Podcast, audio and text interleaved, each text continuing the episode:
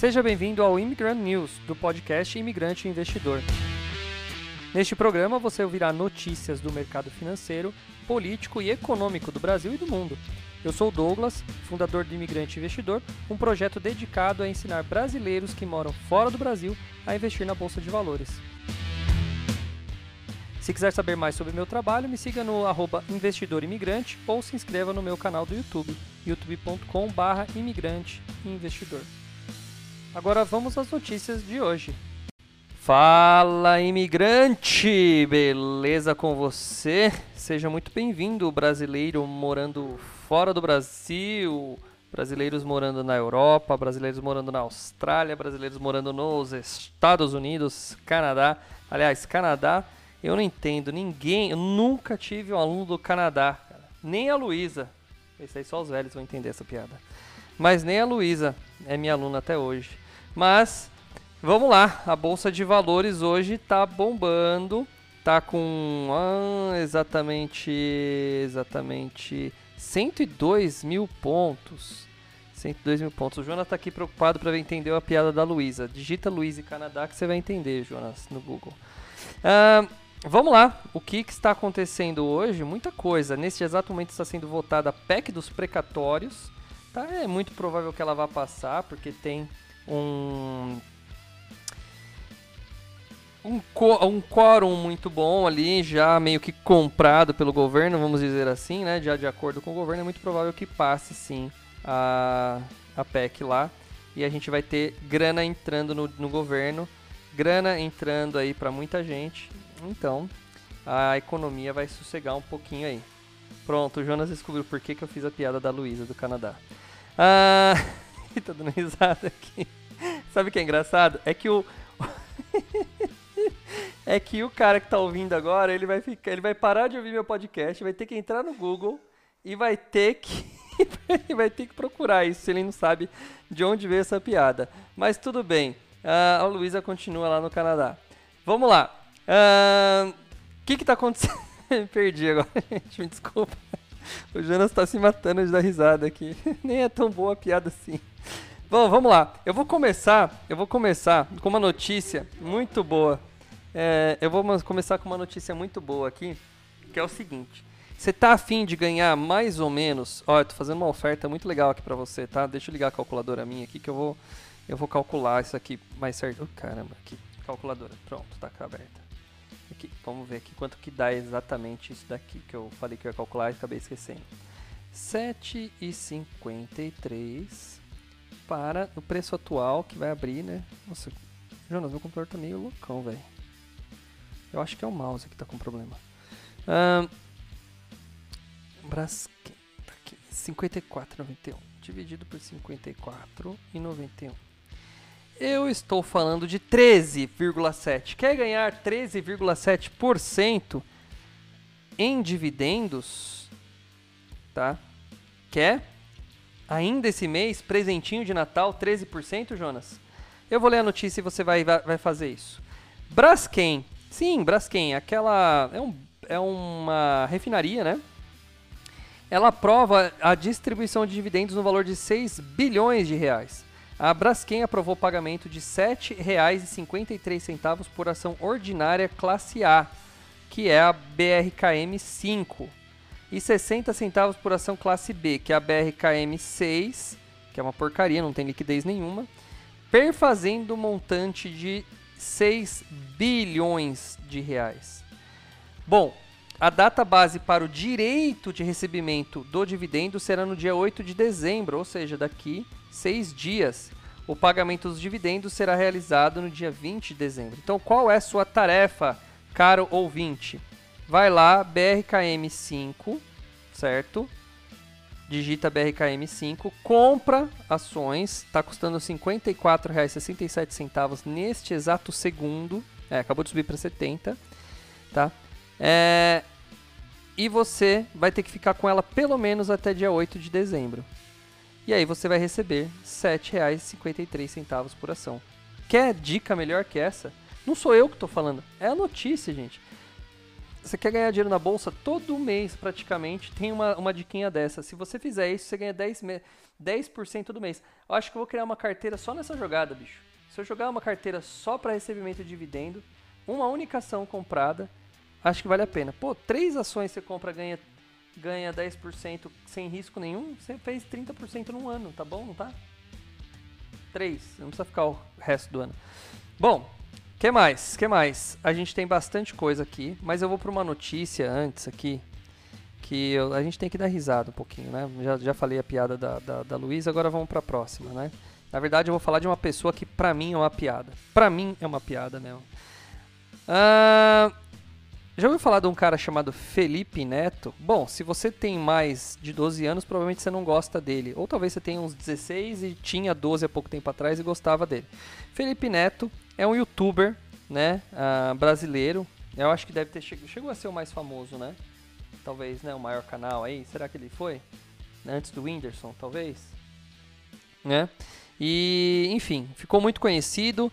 Tem um apelido, é, chama, é um apelido de imitador de focas, né? Porque ele ficava lá imitando foca, tal. Enfim, não, é ele também. Aqui, ó, ó, ó, ó aqui, ó, ó ele imitando foca aqui. Ah, não importa, mas são dois imitadores de foca. Enfim, o cara ficou revoltado com o setor de criptomoedas, mas não revoltado com a criptomoeda. O problema é que o Felipe fala demais. Né? Uma vez ele já entrou uh, em alguma polêmica aí, porque ele falou que não investia na bolsa de valores, porque bolsa de valores é especulação pura e não, dá, e não beneficiava ninguém. Né? E enfim, o cara não sabe. Se ele tivesse assistido só o meu mini curso ele já teria mudado de ideia, né? Porque sim, a bolsa de valores enriquece o país, mas tudo bem. Então Felipe Neto, ele foi lá no seu Twitter, né, que é infelizmente o lugar onde muita gente não tem o que fazer, fica rondando, né, Jonas? E aí eles vão lá e ficam escrevendo o que vem na cabeça. O que, que ele escreveu, tá? Não vou nem ler a notícia porque eu já li a notícia, então eu vou só comentar.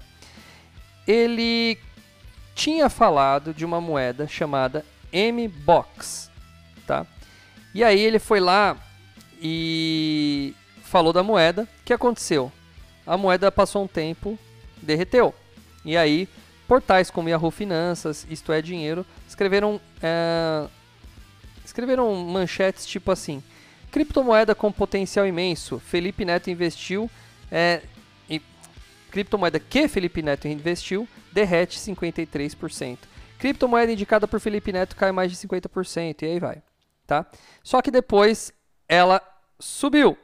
E aí, o que, que ele falou? Ele foi lá e jogou na cara da imprensa que a moeda voltou a subir. Aí falou: Ei, seus idiotas, tá vendo? A moeda subiu. Aí o que aconteceu? A moeda caiu de novo. Aí ele escreveu assim: Eu, abre aspas, já vou falar o que ele escreveu. Eu parei de falar de cripto porque percebi que a grande parte da imprensa que cobre isso é extremamente maldosa. Gente caça-clique da pior espécie, não tá nem aí pra nada nem ninguém.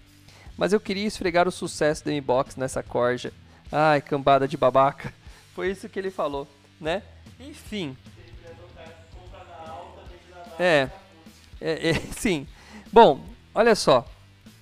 É, Bom, daqui a pouco eu faço meus comentários. Em sua mensagem, ele declarou que não tem falado mais de criptomoedas por estar sendo mal interpretado pela mídia, acusando os profissionais de serem maldosos com ele.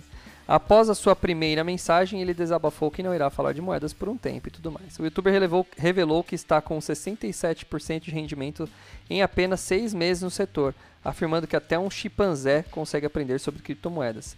Ele pediu que os investidores interessados só devem entrar após um estudo de mercado para evitar riscos. Mesmo assim, ele não pode deixar de compartilhar um projeto que está acreditando, que é o token RON, Ronin Wallet, ainda em modo farm. Aí ele colocou aqui, ó, mais um, mais um tweet dele. Não falarei mais de cripto, a função desses portais é, é extremamente sensacionalista, só peço uma coisa, estudem. Em seis meses eu estou com um rendimento de 67%, até um, esse, aprendi esse troço, até um chimpanzé consegue aprender. Uh, última dica, estudem RON, da Ronin, ainda em farm. Eu tô pesado. Bom, é assim, cara, eu, eu, eu já falei isso algumas vezes em algumas, em algumas reuniões, vamos dizer assim, uh, com alunos ou sei lá, que eu tenho dó, eu tenho dó do Felipe Neto, cara. Sabe por que, que eu tenho dó? Porque a única coisa que ele tem é dinheiro. mais nada. A, a, o que eu entendo, cara, eu não tenho raiva dele, pelo contrário, não imagina que eu vou ter raiva de alguém que fala um monte de besteira, mas é, eu tenho dó, cara, porque ele acho que ele é um cara sozinho, sei lá. Ele tem um monte de fã, molecada, que é justamente um público que não tem senso crítico nenhum, né? E aí ele conseguiu, claro, cara, ele tem uma, ele tem ali um, um, um dom, né, um dom administrativo, um dom de, de claro, de, de atrair um, certo público, isso é inegável, não estou falando aqui disso, estou falando da, da, da pessoa mesmo, né? Só que ele, cara, ele deve se sentir muito, sei lá, sozinho, incompleto. E aí ele vai pra internet, cara, e fala um monte de asneira, sem pensar. Ah, sei lá, cara. E, e, aí fica nessa. Daí ele fica. Aí, agora, o que eu acho interessante é o cara criticar a imprensa, sendo que ele é o que. Ele é um clickbait, né? Quando ele vai lá e joga Nutella e pula na piscina, ou o irmão dele faz isso, não importa quem é que faz, ele tá fazendo clickbait. O que, que ele tá ensinando para as crianças, cara? Né? O que, que ele tá ensinando? Nada. Eu já peguei para assistir alguns vídeos e aí eu aquele negócio, né? Eu já assisti, eu não deixo minha filha assistir não, porque eu quero que ela, tenha boas influências. Essa é a palavra. Não tô nem falando que ele é uma má, mas no mínimo nula. Uma influência nula, não serve para nada, não traz nada de bom pra gente. Tá? Ainda que aqui ele mandou estudar sobre criptomoeda, então aqui ainda é uma, uma frase positiva, mas não, não é um cara que faz diferença na minha vida, tá bom? Continuando, continuando que mais que a gente tem aqui? Ah, blá, blá, blá, blá, blá. ah lembrei, tem esse daqui também. Ó. Pá. XP vê bolsa barata e Bovespa a 123 mil pontos em 2022. Tá? Mas vamos ver o que ele está lendo aqui. A XP vê 2022 como um ano desafiador ao lado do lado macroeconômico, com a economia crescendo em ritmo menor, inflação ainda elevada e taxa básica de juros chegando em 11% ou mais. O time de análise encabeçado por Fernando Ferreira, Jenny Lee e Rebecca Nossig, essa Jenny Lee tá em todas também, né? É, deve ser boa essa mina aqui. Bom, acho que é mulher, né? Jenny, pelo nome, parece ser mulher. Explica que a trajetória da dívida brasileira, hoje equivalente a 83% do PIB, será um dos grandes debates no país do próximo cenário eleitoral. Ah, trajetória da dívida. Pô, a dívida está em 83% do PIB? Caraca. Na pior da hipótese, os analistas da XP projetam o Ibovespa 93 mil. Na pior das hipóteses, 93 mil, Joninhas. Imagina se cair para 93 mil. Quanto que eu falei ontem? Ontem, ontem? 94, né? Uh, o cenário base, 123 mil pontos, e um cenário otimista, 145 mil pontos. No entanto, para que o caso Bull, que seja o melhor cenário, aconteça, os riscos nacionais e globais devem diminuir primeiro, principalmente os domésticos relacionados ao cenário de longo prazo das taxas, afirma a equipe de análise. O relatório da XP também trouxe um estudo uh, com o comportamento dos mercados em um ano eleitoral. Ainda que não tenha identificado algum padrão claro, uma característica comum entre esses períodos é a volatilidade maior do que a normal. Analisamos períodos eleitorais a partir de 2002, quando as políticas econômicas eram mais semelhantes às que temos hoje. Naquele ano, as ações brasileiras caíram quase 30% nos seis meses antes das eleições e subiram 27% no semestre seguinte. Porém, em 2014, os retornos foram positivos em ambas as janelas. De qualquer forma, na média dos anos eleitorais analisados, o Ibovespa teve rentabilidade negativa de 6,7 no semestre anterior ao pleito e valorização de 6 após as eleições. Louco, né? O preço das ações não parece seguir nenhuma regra, é lógico que não segue nenhuma regra. A democracia brasileira é jovem, a mostra de períodos eleitorais em que, a, em que as políticas de mercado eram similares às atuais são pequenas. Além disso, o mercado brasileiro é sensível aos movimentos do mercado global, escreveram os analistas. Uh, a bolsa barata. A bolsa brasileira continua barata em qual, qualquer métrica que a gente usar, diz o texto assinado pelos analistas, seja pela relação PL, que é o preço-lucro, excluindo commodities, comparando com renda fixas ou outras bolsas. Isso por si só não garante retornos positivos, mas para o investidor com paciência e visão de longo prazo, esses momentos de turbulência tendem a ser melhores para investir, completa o analista, os analistas. Eles calculam que o prêmio de risco para ações segue favorável, mesmo considerando taxa de juros mais alta. Esse prêmio é a diferença entre o rendimento da renda variável e o juro real. Tá? atualmente em 7,8, enquanto a média é de 4,9. Tá? É, os três principais temas de investimento da XP para a bolsa foram mantidos: commodities, para se proteger da inflação e dólar alto, muito bom. Histórias com crescimento secular, depende menos do ambiente macroeconômico desafiador. E oportunidades específicas, caso de ações de qualidade caíram no preço demasiadamente. Dentre os setores que estão sendo negociados abaixo da média histórica, considerando preço-lucro, a XP cita telecomunicações, elétricas, materiais e energia, Outros setores estão negociando em linha com o prêmio em relação ao seu histórico, como saúde e tecnologia, diz o relatório. Cara, o índice preço-lucro é um bom, é um bom indicador para fazer medição, tá? É, mas eu tenho preferido uma outra. Depois que eu li o Joel, Joel Greenblatt, eu gostei da, da metodologia dele, porque o preço-lucro, ele, cara, o preço-lucro é muito bom. Por quê? Porque o lucro ele pega o lucro líquido. Então, o lucro líquido, mesmo a empresa endividada que tem um bom PL, ela tem uma chance de crescer. Só que quando você mede pelo, pelo lucro EBIT, ou EBITDA, tanto faz, ali é muito próximo um do, um do outro, só se tiver alguma empresa com uma, com uma dicotomia muito grande ali entre os dois, aí tudo bem. Mas enquanto eles estiverem muito próximos, você pode pegar o lucro EBIT, EBIT ou EBITDA e comparar ele tá, com o EV, que é o Enterprise Value, e aí sim você vai achar as ações mais baratas da bolsa. O método dele eu achei interessante, eu vou pôr em prática. Eu já usava um método muito parecido, só que o dele é de 20 ações, 30 ações na verdade. E, e eu achei interessante essa proposta, eu ainda vou pôr em funcionamento essa proposta aí. Mas só o indicador que ele usa traz bastante lógica, tá? Traz bastante lógica aí para mim. Principalmente quando eu completo ele com o ROI, que é o, o ROI ou ROI, que tanto faz que é o retorno sobre investimento ali, o retorno sobre equity, né? Bom, em resumo, XP está vendo um cenário positivo, bolsa 120 mil pontos, como ela está 100 mil agora, né? Imagina você comprar qualquer ação hoje e ela subir para 120 mil pontos, a gente está falando aí, é, vai, vamos arredondar aí, vai para 20 mil, para 20% de rentabilidade no cenário positivo do ano que vem, se você comprar na média, né? Na média 20%. Interessante, né? O que mais? Uh, boas notícias para o setor mineral, tá? Minério. Mineral? Minério? Tá certo, né? Uh, o minério de ferro segue rumo à maior alta semanal em quase dois meses, posicionado pela expectativa de reposição de estoques de usinas chinesas e menor oferta global. A matéria-prima subiu essa semana em relação a, em reação ao corte da estimativa de produção pela Vale e melhor cenário para a demanda de usinas.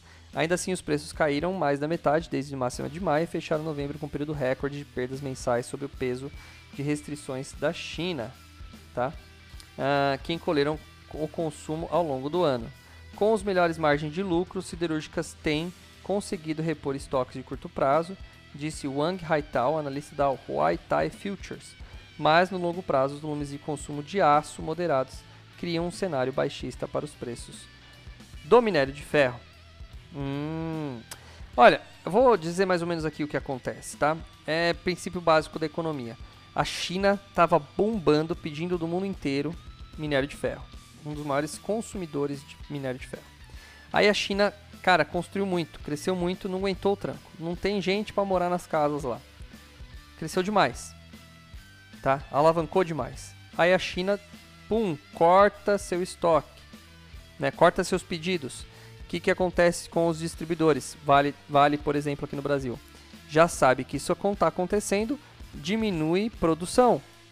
Diminui produção para poder se ajustar, para não ficar tendo estoque de minério de ferro aqui em algum lugar, fazer montanha de minério de ferro. Aí o que acontece? A China diminui, começa a chegar no fim dos seus estoques e começa a voltar a fazer uns pedidos um pouquinho maior, um pouquinho maiores.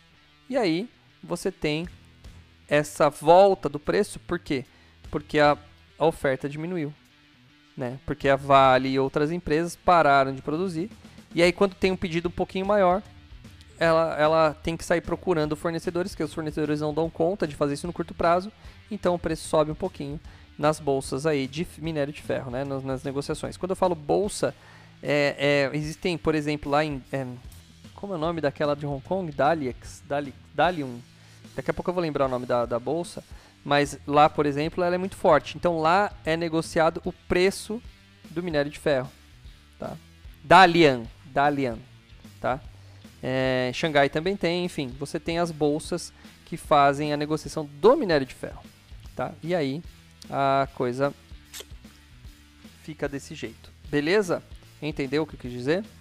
Legal. Agora vamos para a parte de criptomoedas, porque agora eu não tenho mais como sair do mundo de criptomoedas de novo, né? Eu falei do, do Felipe Neto ali, mas vamos falar um pouquinho de notícias de criptomoeda. A criptomoeda, deixa eu ver, deixa eu deixa eu ver uma coisa aqui. Tá, beleza. A Bitcoin corrige 17%, tá? E a Binance lança novo metaverso. Vamos ver aí. O Bitcoin fechou novembro um pouco acima dos 57 mil, em queda de 17% em relação à máxima de 69 que frustrou expectativas de quem apostava na continuação da alta vista no mês anterior. Entre os motivos estão fatores também afetaram bolsas globais, como o surgimento da variante Omicron do coronavírus e o anúncio da aceleração de retirada de estímulos do banco Fed, Banco Central dos Estados Unidos. Uh, no entanto, especialistas apontam que há motivos para esperar um encerramento do ano positivo para a criptomoeda. Segundo a casa de análise Glassnode, especializada em, em criptoativos, a correção atual é a menor até o momento em todo 2021. Em janeiro, fevereiro e abril, a queda distanciou o Bitcoin até 24% do topo histórico daquele momento. Em setembro, o recuo foi cerca de 37%, no momento mais severo, entre maio e julho, o preço mergulhou 54% comparado ao topo de 64 mil atingido até ali. Olha que louco, né? Uh, projeções positivas para o Bitcoin, que segue negociado por 57, levam otimismo também para outras criptos, como a Ethereum, segundo maior ativo de valor do mercado, que supera o desempenho do Bitcoin e imprime ganhos de quase 7%, alcançando 4.741 doletas. Já a Solana, 10% é e volta para casa dos 222. Cara, eu acho que se fosse para botar fé no, na moeda mais que o Bitcoin, eu botaria fé no Ethereum. Eu acho que o projeto da Ethereum é muito mais interessante. O, o, o blockchain do Ethereum é muito mais interessante, cara eu preciso aumentar minha posição em Ethereum. Eu acredito mais nele do que no Bitcoin. Não é que eu acredito mais nele, mas ele tem um projeto mais duradouro. O Bitcoin é famoso, né? Ele é famoso, ele ficou famoso por ser o pioneiro. Mas eu ficaria no, Ethereum assim bem forte.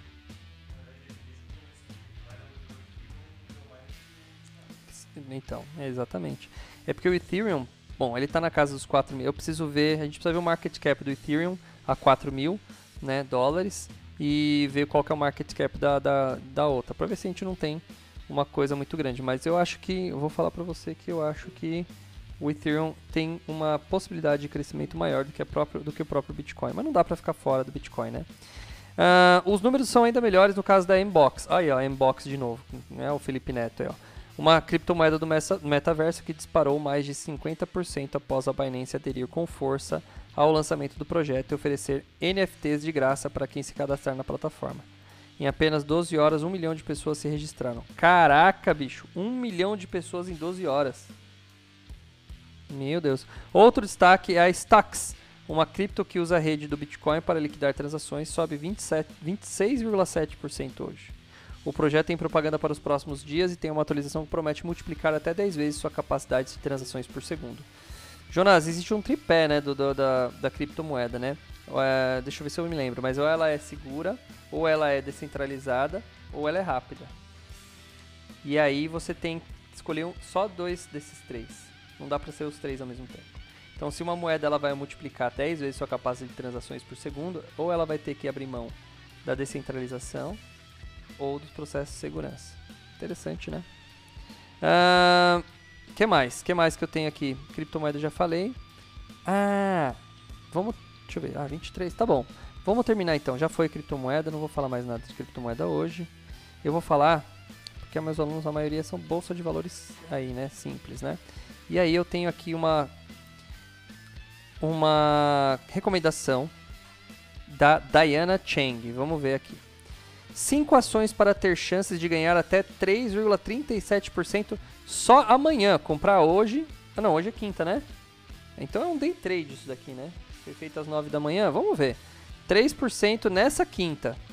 As ações das grandes companhias chinesas fecharam o pregão desta quinta-feira em altas. Incorporadoras imobiliárias puxaram a trajetória positiva, tal, tal, tal, blá, blá, blá. Cadê, cadê? Ainda no mercado asiático, blá, blá, cadê, cadê? Eu quero saber da, da notícia das cinco ações, poxa. Eu odeio é, coisa que enrola. Pá, pá, pá, pá. Aqui. O BTG Pactual e a Agora Investimentos divulgaram suas recomendações de investimento para o dia. Ações sugeridas são de analistas gráficos que usam a metodologia que busca antecipar as tendências de curtíssimo prazo. Lembre-se que todo investimento envolve riscos e, portanto, não há garantia de retorno. Por isso, respeite os stops indicados, pontos em perdas que se tornam intoleráveis, é melhor zerar as posições.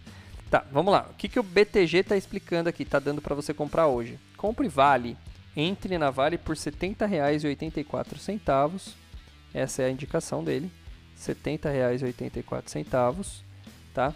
E alvo, R$ 71,90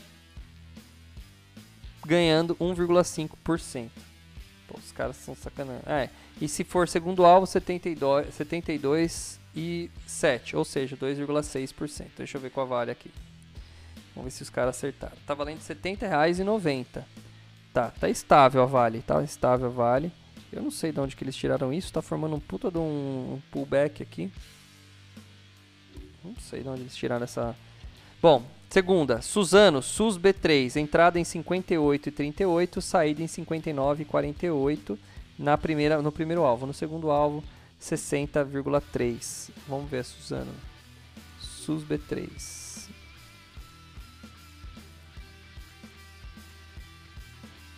SUS B3. Putz, os caras erraram feio essa. SUS B3 já está em 56 reais, um candle negativo ferrado. BTG tá fraca nas, nas análises deles. Tauro Armas.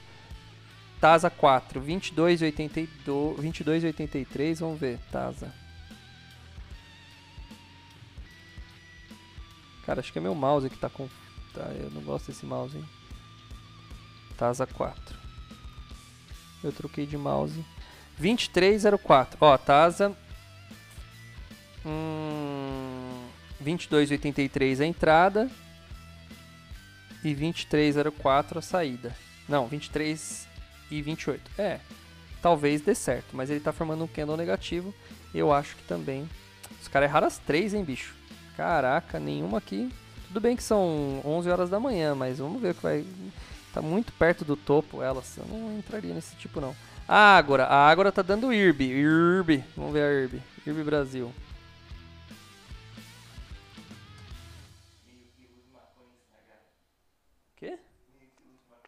Onde isso? Ah, é verdade. O cara que me xingou, né? Falou que eu fumei meio quilo de maconha estragada. A IRB. Puta, a IRB caiu feio também. A IRB tá em 4,31. Eles deram a entrada. Aí, a IRB já. Os caras já acertaram. De baixo já acertaram. Entrada em 4,17. Tudo bem que o dia abriu a 4,19. Saída em 4,23, mas já tá 4,31. Já daria aí quase 1% e meio num day tradezinho legal. A Clabin. Clabin, KLBN, né? KLBN. Cara, é meu mouse, velho, que tá dando pau, velho. Com certeza. KLBN. É 11? É 11 que eles estão passando, sim. KLBN 11.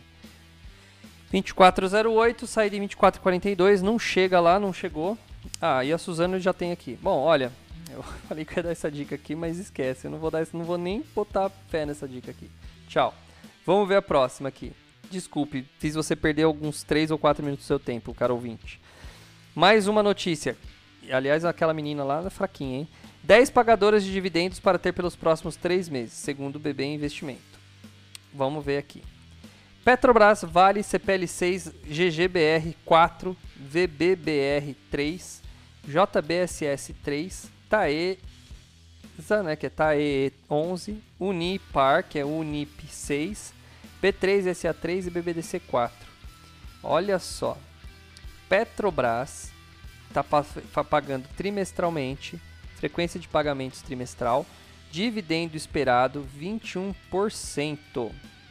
Vale em segundo lugar com 15%. Olha, eu tenho Petro, eu tenho CPLE, eu tenho BBDC. O BBDC que tá fraco, viu? Era bom esse negócio, tá em último lugar dessa lista aqui.